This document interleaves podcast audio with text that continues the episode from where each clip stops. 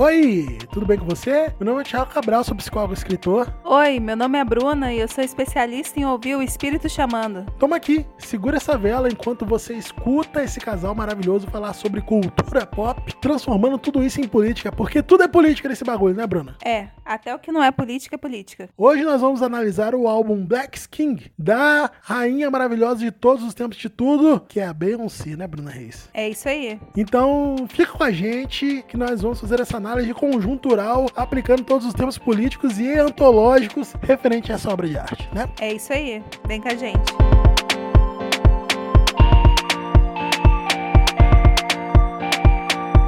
Então, para começo de conversa, né, Bruna Reis? A primeira coisa que a gente precisa falar para vocês é que algumas pessoas, né, podem ter percebido uma queda de qualidade na gravação do podcast. E algumas pessoas vão perceber isso agora que eu falei, né? Porque talvez não faça diferença se você escuta no seu Spotify, sei lá, meio KB por segundo na sua rede 3G, mas enfim, o importante é escutar, gente, não tem problema nisso, né? Mas a gente, nossa, a gente usava o microfone de lapela, que é o mesmo microfone que eu uso para gravar meus vídeos do YouTube mas como ele era de qualidade razoável, a gente usava ele para gravar também. E ele parou de funcionar, né, Bruno? Simplesmente faleceu. Caiu, já encomendei outro, mas por enquanto nós vamos fazer essa gambiarra aqui.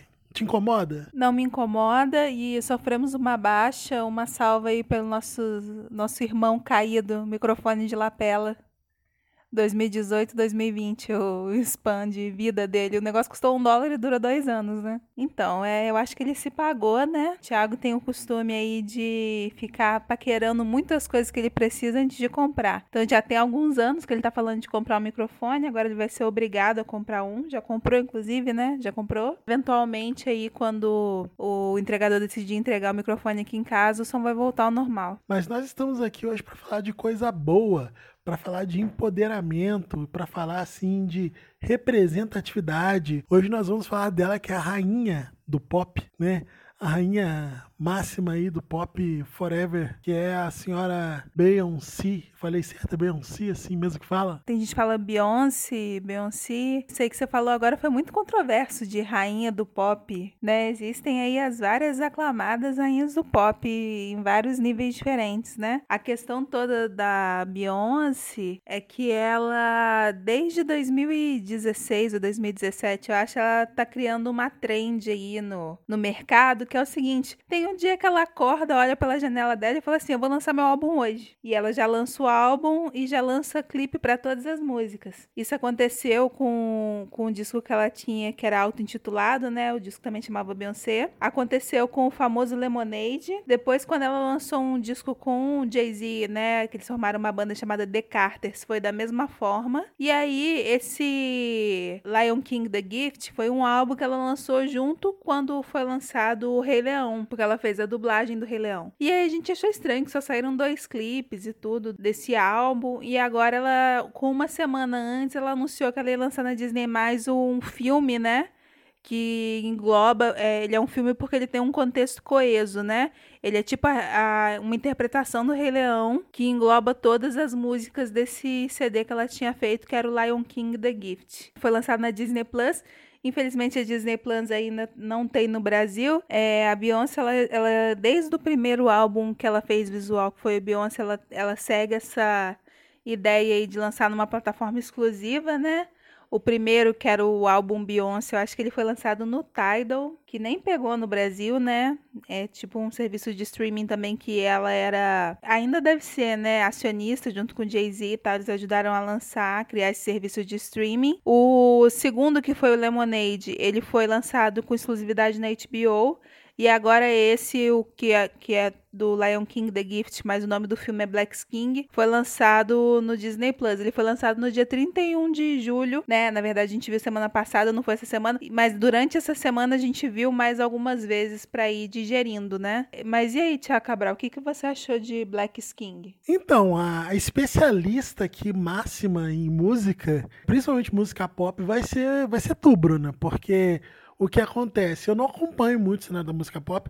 Eu, não vou dizer que eu não acompanho, porque eu acabo acompanhando por consequência da Bruna acompanhar muita coisa. A Bruna assiste vídeo, de review, de, de álbum e tudo mais. E ela assiste muita gente, né? Ou escuta muita coisa também. Na minha adolescência, né? Eu era um roqueirinho, né?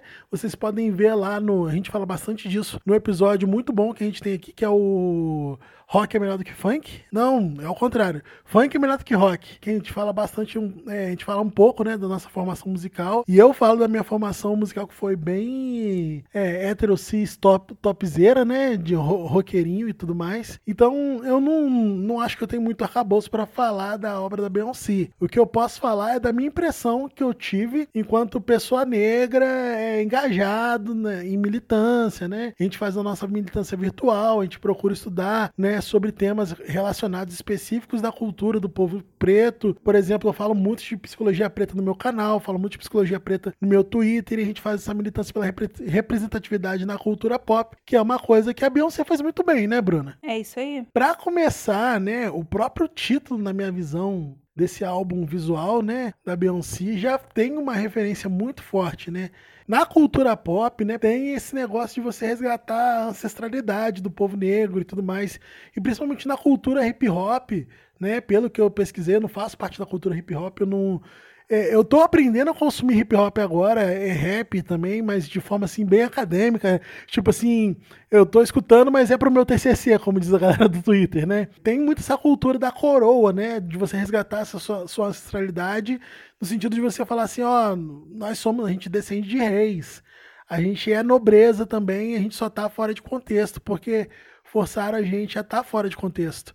Então, quando ela fala Black Skin, ela já tá, ela tá fazendo essa referência, né, no título a todo essa, esse resgate da ancestralidade, esse resgate da nobreza, né, do, do da ascendência africana. E isso é uma, é uma coisa muito importante, principalmente no momento que a gente está vivendo na nossa sociedade de tensão social por conta dessa desse escancaramento que está tendo, né, na questão do racismo, né, por conta da polarização política, né, do, do, da galera que é da extrema direita, que é de movimentos como o Ku Klux Klan ou então supremacia branca e culminando agora com essa questão do George Floyd, né, do assassinato do George Floyd. Então, principalmente nos Estados Unidos tem tido uma questão assim de uma tensão racial e social, principalmente, porque é uma questão social, uma questão política muito grande. E quando ela lança esse álbum falando Black Skin, ela já está fazendo assim um statement, né, como o pessoal fala em inglês, né? Ela tá fazendo uma declaração institucional, oficial do que ela quer dizer. Então, só pelo título a gente já pode perceber o que que vem, né, por aí, quando a gente fala desse álbum maravilhoso da Beyoncé, esse álbum visual, né, Bruna? É isso aí. O interessante dessa questão toda do Black Skin é porque agora a Disney, ela tá fazendo várias filmagens, refilmagens, né, dos desenhos que que fizeram sucesso no, na história da Disney, né? Tanto que a gente teve um live action do Aladdin, a gente teve o live action do, da Bela Fera, a gente vai ter um live action da Mulan. E aí, quando chegou o Rei Leão, o Rei Leão ele é uma fábula. Em vez de colocarem pessoas, né, eles colocaram animais, mas os, os animais em si, eles representam povos africanos, né? Só que quando o, a Disney decidiu fazer a refilmagem do Rei Leão, em vez de fazer live action, igual eles estão fazendo, colocar ator e tudo, eles decidiram fazer em CG, né? Uma animação, mas é uma animação mais, mais real. O que, na minha opinião, eu não gostei, né, do filme do Rei Leão. A notícia que me deixou animado, quando, quando me, me deixou animada quando foi lançar o filme, era que a Beyoncé tava, ia dublar a Nala, né, que é uma das personagens principais aí do filme do Rei Leão. Eu achei interessante também porque o desenho do Rei Leão da década de 90, a trilha sonora é do Elton John, que é um homem branco, que não teria esse contexto da tribo africana para trazer pro, pro Rei Leão. E a Beyoncé, eu não sei se ela é a trilha sonora, ela fez toda a trilha sonora oficial, né? Eu sei que ela fez a música do filme novo, que é o Spirit, e ela fez a dublagem, e ela cantou, né? Porque várias músicas da trilha são as mesmas músicas do filme do, do da década de 90, do, desse filme agora recente com a década de 90. Só que ela fez um CD todo novo, refazendo essas músicas com mais referência africana. Então, quando você começa o, o desenho lá com ciclo sem fim, ela começa com bigger, que fala que você é parte de uma coisa maior, quer dizer, ela tá passando a mesma mensagem, só que ela usa uma referência cultural africana muito mais forte. E no visual desse CD também, você vê que ele é, é bem estilizado, né? Tipo assim, ela não tá usando a roupa da tribo africana e tal, ela tá usando uma versão da moda que representa a roupa da tribo africana. E isso também é muito representativo de colocar a, a, a África no mainstream, né? E a variedade de coisas que ela usa, porque muita gente pensa na África como se fosse um país, mas não é. A África é um continente gigante, com um monte de referência diferente, e ela faz questão de mostrar essa pluralidade no, no vídeo, né? 95% dos atores e dos personagens do filme que ela colocou são negros, mas todos são diferentes, e inclusive ela faz referência também aos outros tipos de, de BIPOC, né, que eles chamam nos Estados Unidos, que é Black, Indígenas e People of Color. Então, quer dizer, quem é preto, quem é índio e quem é pessoa de cor. Então, pessoa de cor tem várias outras é, representatividades, tipo indiano, asiático, e tem isso no, essa representatividade no filme dela também, bem menos pesado do que do que o negro, né? Mas existe. Tem muita coisa que eu vi nesse álbum visual que tem essa referência do cyberpunk, que tem essa, essa referência do afrofuturismo, que é uma moda que mistura é, o fashion moderno, né? A coisa fashion moderna com essa questão africana, da cultura africana, das máscaras tribais, da vestimenta é, étnica de algumas tribos e tudo mais. Então a gente, ela ajuda a quebrar um pouco esses estereótipos e trazer mais riqueza para essa referência do, do Rei Leão. Essa referência, esse modelo que a Beyoncé trouxe agora não é nenhuma novidade. É uma coisa que a gente já via anteriormente, principalmente em artistas negros, desde a década de 80 isso já acontece. Quando, quando o Prince fez lá Purple Rain, que é o filme, né? Que ele, que ele canta o álbum, já era isso. Quando o Michael Jackson fez Moonwalk, o filme do Michael Jackson, também já era com essa intenção. E a gente tem vários outros casos recentes agora que também tinham, né, isso. Quando, quando a Beyoncé estourou, é porque ela é uma artista muito mainstream, assim, muito popular. Então, quando ela faz, parece que ela está inventando uma novidade, mas não é. É uma coisa que existia já há muito tempo. E antes desse álbum dela, mais recente agora, Black King, a gente teve também em 2018 o álbum da Janelle Monet, que é o Dirty Computer, que ele também era um álbum visual, né? 100% das músicas tinham clipe. O, os clipes eram todos em formato de filme. Então, eles, eles tinham uma coerência entre si, contavam uma história e também tinha bastante um visual afrofuturista, que se passava no futuro, cyberpunk e tal, que também era bem interessante. Porque a Beyoncé, ela começou lá com Destiny Childs, né? Que foi uma, uma girl band muito popular nos anos 90 e tudo, e depois ela começou a carreira solo, e ela tinha uma visão de ser uma artista de pop popular ela começou a ficar engajada em militância, esse tipo de coisa, a partir do álbum de 2016, Beyoncé, que é quando ela chama Chimamanda Ngozi e Adichie para fazer discurso no álbum, que é quando ela começa a falar de feminismo. Mas antes disso, o discurso dela era, era só uma música para dançar, ela, ela foi uma artista assim que ela não é particularmente articulada, ela não dá discurso, ela não fala muito, ela não dá entrevista, ela tem essa postura de não dar entrevista, e agora que ela está começando a mostrar esse lado mais ativista dela, de falar das coisas, e essa proposta toda de, de Black Skin, né? Ela tem uma música no, no filme que é a Brown Skin, Skin Girl, que é falando da beleza da mulher negra e da mulher marrom, né? Da mulher marrom, ela, ela inclusive inclui indianas, mulheres indígenas, enfim. E a filha dela mais velha, Blue Ivy, canta com ela. E ela tem duas filhas, né? E tem um filho. E depois no final ela dedica o filme ao filho. Porque na época que ela fez CD não tinha o filho ainda, então acho que de repente ela não colocou essa representatividade masculina negra, da beleza masculina negra também, que era importante ter. Então eu achei isso bem interessante que, tipo assim, a gente vê que de acordo com que a vida dela vai evoluindo, ela vai acrescentando informações novas, que são coisas que antes talvez não fossem importantes para ela se manifestar e, e, passam a ser depois disso. E aí vai ter, sempre vai ter a pessoa que fala assim: "Ah, mas aí já tá indo no viés ideológico" porque a música pop não tem que ter nada a ver com política, que não sei o quê. E aí, Bruna, tem a sua frase que é: Tudo é política, né? Respirar é política, você acordar de manhã é política, a vida é política. A arte, gente, sempre foi sobre política. Eu acho que não preciso gastar tempo falando sobre isso aqui, né? E você ser uma pessoa negra, né? Uma mulher negra, pra ressaltar mais ainda, que chegou aonde a, a Beyoncé chegou, ela, o, o esposo dela, o, É isso aí. a importância cultural que pessoas que nem a Beyoncé têm precisa ser, ser destacada, entendeu? Precisa ser observada e ficamos felizes. O artista não tem obrigação de nada, mas a gente fica muito feliz de ver que ela sabe o papel que ela ocupa e que ela tem noção da importância da mensagem dela e que ela abraça essa causa da qual é, ela pode não decidir uma hora não incluir na arte dela, mas faz parte da vida de quem ela é e de, do público que consome a arte que ela faz. Desde o do álbum Beyoncé, os álbuns com- começaram a ser temáticos, né? E quando chegou no Lemonade, ela começou, começou a tratar muito da vida pessoal dela também, né? O álbum falava de, de que ela foi traída, como ela descobriu, como ela reagiu e de como ela reatou, né? Como ela conseguiu juntar os pedaços ali da família dela para continuar com o marido dela no álbum. E esse particularmente é o álbum da Beyoncé que eu gosto mais porque existe toda uma mística, né, na mídia e na crítica especializada, que a Beyoncé ela tem crédito de escritora nas músicas, mas ela não escreve, ela não é uma compositora. Ela faz alguns arranjos e para a pessoa poder ceder a música para ela, ela cobra esse crédito de escritora na música, de compositora. Será que ela manda aqueles áudios tipo do Michael Jackson? E, e o Michael Jackson ele compõe assim, né? Ele mandava os áudios assim. Os áudios não, né? Era uma gravação, né? A fita cassete falando nas músicas. E agora essa parte da música faz.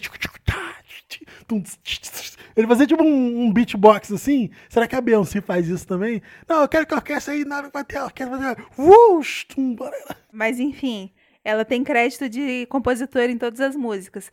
Foi até uma polêmica no passado, né? Tem um artista que chama Neil, que é um cantor aí famoso, que ele escreveu uma música da Beyoncé que é bem famosa, que chama Irreplaceable. E ela falava no palco que ela compôs a música e tudo, e ele foi a público, ele processou, falando que ela não podia falar isso, porque quem compôs a música foi ele. E depois teve a polêmica da Cia também, né? Que é uma cantora e compositora famosa, que não quis dar o crédito de compositora para ela. Por isso a Beyoncé não grava mais músicas da Cia, né? Até rolou aí um- uma brincadeira, um meme, que a Beyoncé mantinha a Cia amarrada no porão para compor, umas, umas brincadeiras assim. Então, ela não é compositora. A gente sabe que ela não é compositora, apesar dela ter o crédito de composição das músicas. Mas ela tem o tipo de genialidade que é o tipo da genialidade do Steve Jobs. O Steve Jobs, ele era um cara gênio, não era porque ele era o melhor na programação, não era porque era um engenheiro de software, de hardware, do que era. Ele tinha uma visão bem clara do que ele queria fazer e ele sabia quem ele deveria chamar para poder efetivar aquela visão dele. E a Beyoncé é a mesma coisa. De repente, ela não ia saber que era exatamente aquele macacão, Marine Serre, não sei o que, não sei que ela queria colocar na cena tal, mas ela tinha a noção de qual stylist ela poderia contratar, que ia saber, que ia ter referência para juntar toda a moda que ela precisava para compor o visual que ela queria. O Steve Jobs, né, ele era tão egocêntrico, né, que ele mesmo falou assim, que, ah, tipo, você tem uma orquestra, né, e aí o violoncelista toca o violoncelo, o violinista toca o violino, e que ele se via como o, o regente, né, e o regente, ele toca orquestra. Ele falava, tipo, ele não toca violino, ele não toca o contrabaixo, ele não toca, sei lá, a flauta, ele toca a orquestra. Então a Beyoncé, ela, ela, ela rege aí esse conjunto de artistas, né? Ela, ela conseguiu montar um time, né, de arte, de direção, de estilo, para compor, que fez um visual muito completo e muito complexo também. Tanto que tem muita referência, e tem referência a coisas que você não, não imaginaria. Tem referência a Wes Anderson, tem referência assim, a coisas que na sua cabeça pode não fazer sentido, mas é um, é um compilado de cultura pop que ela colocou ali e que ficou bem coeso e que ficou um filme muito bonito. Eu não acho as músicas particularmente muito boas desse CD, mas o filme em si, ele ficou melhor do que o Rei Leão que foi refeito pela Disney. Ficou uma representação para mim melhor do Rei Leão do que a representação que é feita pela Disney. Por exemplo, quando tem o, o enterro lá, que é a música Nilo, né? Tem toda uma representatividade de ancestralidade e, e a imagem é muito bonita. Então, assim, é um negócio que é, que é muito legal de assistir e reassistir. Sempre que você reassiste, você pega uma referência diferente. Eu recomendo muito.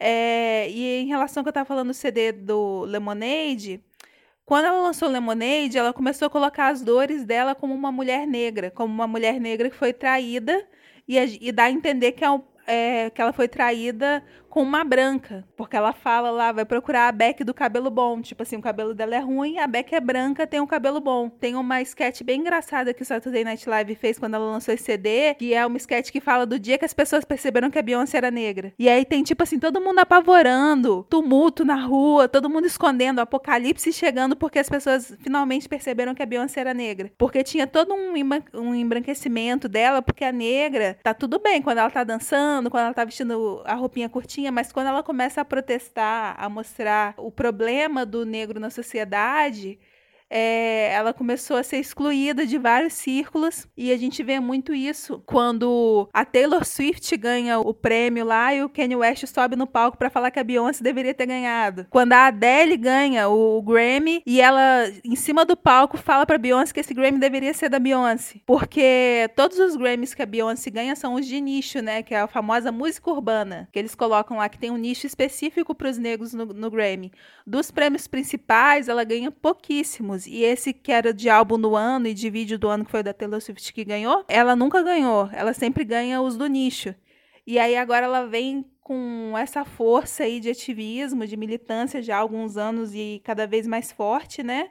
E toda uma representatividade que é, o negro nos Estados Unidos ele realmente é minoria, eu acho que é 14% da população. E mesmo assim, a força que ela consegue ter dentro da indústria é, é muito maior do que isso. É uma representatividade muito grande, né? Isso aí. Então, Bruna, como é que as pessoas fazem de modo muito rápido para falar com esse casal maravilhoso? Para falar com esse casal maravilhoso e modesto, você pode entrar lá no Instagram ou no Twitter, que é o Sevela Pode. S-E-V-L-A-P-O-D. Sevela Pode? Então é isso aí, galera. Obrigado por ouvir até aqui. Eu achei que o podcast ficou gigante, mas nós estamos aqui toda semana e ajude o nosso podcast a crescer cada vez mais. Gostou desse papo doido? Mostra pra mais gente. Você adora a Bruna? Manda um alô pra Bruna no, no Twitter, no Instagram. Você gosta de mim? Manda um alô pra mim, arroba Cabral nas redes sociais. Então é isso aí. Valeu, um abraço, tchau, né, Bruna? Tchau, tchau.